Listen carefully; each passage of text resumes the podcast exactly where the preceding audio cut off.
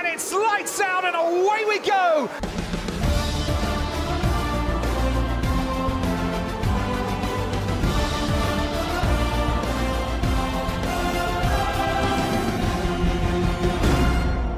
Sejam bem-vindos mais uma vez ao Lights Out Podcast, esta vez para falar de Charles Leclerc, nesta série diária, é? de episódios todos os dias, onde falamos dos 20 pilotos da grelha. Eu já vez do Monegasto e Predestinato. E para falar dele, estou com o Bernardo, como sempre. Como é que estás, Bernardo? Como é que é, Alejandro? Estamos de volta a mais um episódio. Hoje vamos falar sobre Leclerc, aquele piloto que, se calhar, em 2022 muitos de nós pensávamos que iria ser o campeão do, do mundo e iria destronar Max Verstappen, mas que na realidade isso não aconteceu. Será que vai, será que vai acontecer agora que, já, que acabou de estender o contrato com a Ferrari? Será que não? É algo que ainda não sabemos responder, mas vamos esperar pelos próximos anos. Acho que é, pronto, esse ano 2023 foi mais um ano de promessas da Ferrari que depois acabou por não dar em nada. E falávamos na possibilidade, não é, de Leclerc ser campeão. E realmente se formos Uhum. ver eh, eh, os números de- deste piloto, acho que há umas coisas que surpreendem, mas que calhar podem ter explicação que em 102 grandes prémios do piloto, a maioria deles com a Ferrari, apenas conseguiu 5 vitórias. E, e eu acho que é um, um número baixo para aquilo que eh, as pessoas se calhar pensam. Leclerc, acho que é um piloto que parece que tem muitas mais vitórias do que realmente aquelas que tem. Não sei se concordas comigo. Sim, o Leclerc, se formos a ver, é um piloto apenas com 5 vitórias, mas é um piloto que muitas vezes olhamos e pensamos: ah, ok, ele tem muito mais vitórias do que, do que parece. E porque também é um piloto que consegue muitas pole positions, acho que tem cerca de 20 pole positions, mas depois acaba por as conseguir conver- converter para, hum, Para, vi- para, para, hum, ah, pá, para vitórias. para vitórias. Olha, uma curiosidade que eu aqui tenho é que converteu mais vezes eh, Verstappen numa pole de, Ver- de Leclerc em vitória do que Leclerc converteu as poles, a- as poles dele em vitória.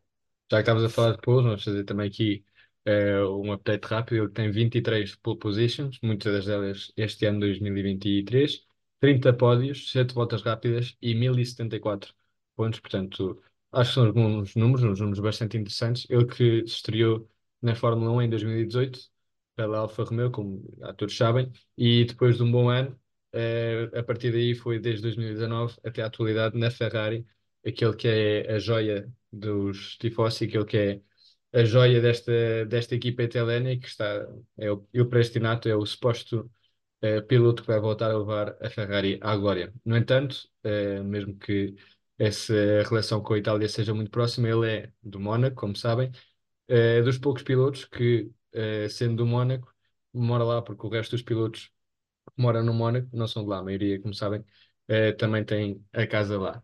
Ele que nasceu como sabem, em Monte Carlo, e com apenas eh, oito anos, em 2005, já entrou no mundo dos karts, começou desde bem cedo no mundo do motor, com os primeiros êxitos em 2005, 2006 e 2008, como campeão da, da- do karting de França, e em 2011 eh, chegou a ser campeão do mundo, portanto, desde bem cedinho, com grandes êxitos, também depois competiu mais tarde na WSK Euro Series, e eh, finalmente deu o salto aos monolugares em 2014, onde acabou eh, em segundo lugar na Fórmula Renault 2.0, no seu ano de estreia. Portanto, sem dúvida, um piloto tem conquistado muitas coisas, mesmo desde, desde o início. Em 2015 deu o salto à Fórmula 3, chamou a atenção da Ferrari e conseguiu se juntar-se à Ferrari Drivers Academy em 2016 e a partir daí já se poderia ver que era um piloto que ia finalmente acabar nessa, nessa primeira equipa em 2016. Ganha o campeonato de Fórmula 2 no seu ano de estreia eh, e em 2010, eh, aliás, eh, é campeão de Fórmula 3 em 2016 e depois, em 2017, no ano de estreia da Fórmula 2, é outra vez campeão, portanto, um piloto que vinha de ganhar todas as categorias inferiores. Em 2018 está assim o passo para a Fórmula 1 eh, na Alfa Romeo e a partir daí acho que já conhecemos um bocado toda a história da Leclerc, que desde o início tem vindo a surpreender, é um piloto que todos sabemos que é muito, muito talentoso. E se calhar o que falta a Charles Leclerc é não só um carro bom, mas também ou um bocado de sorte, ou mais consistência, ou, na minha opinião, ter mais maturidade nos momentos decisivos. Acho que é um piloto que consegue chegar lá, mas nos momentos decisivos, se calhar falha. Não sei o que é que tu achas, Fernando. Eu acho que o Leclerc, imagina, é um, é um piloto. Ele tem, não é um piloto que se diga, olha, ele não tem skill, por exemplo, como vou falar, por exemplo, como um Latifi, ou assim. Ele é um, ele é um piloto que tem skill e que sabe fazer as coisas. O problema é que, ou seja, às vezes pode tomar algumas decisões muito precipitadas ou pode querer fazer algumas coisas e hum, às vezes não, não consegue. E isso acaba por o prejudicar depois e, e por, ou seja, de- se calhar estragar um bocadinho a sua, os seus recordes ou sua, os seus accomplishments, acaba por estragar um pouco isso. Agora não me estou a lembrar em concreto de nenhum exemplo, mas depois também tens aquilo que, ou seja, às vezes também acaba por não ter sorte. Eu lembro, estou-me a lembrar agora, por exemplo, na primeira corrida em Bahrein eh, neste ano, em 2023, ou seja, teve logo um problema na primeira corrida e por trocar eh, uma peça no carro logo na segunda corrida levou 10 lugares de penalização, ou seja, acaba logo por ser muito, pá, muito prejudicado.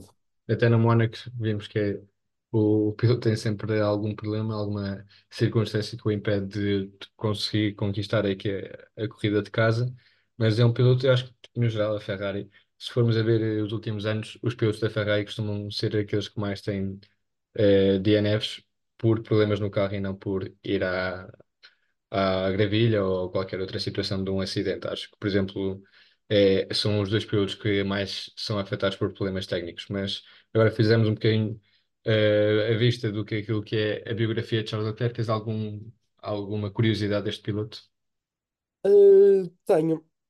Ah, tenho aqui uma, uma que encontrei, a forma como ele fez a ascensão no, a ascensão para a Fórmula 2, para a Fórmula 2, não, para a Fórmula 1. Ou seja, ele quando estava na Fórmula 2, que há muitas pessoas podem não, não saber, mas foi no fim de semana que ele ia correr no Azerbaijão e foi também o fim de semana que, que ele eh, acabou também por perder o pai e, e nesse mesmo fim de semana o piloto ah, acabou por, hum, ou seja, a corrida começou, não correu assim tão bem e acabou e conseguiu acabar em primeiro nesse fim de semana após ter perdido o pai, o que também acabou por mostrar um pouco a, a força de vontade que o piloto tinha.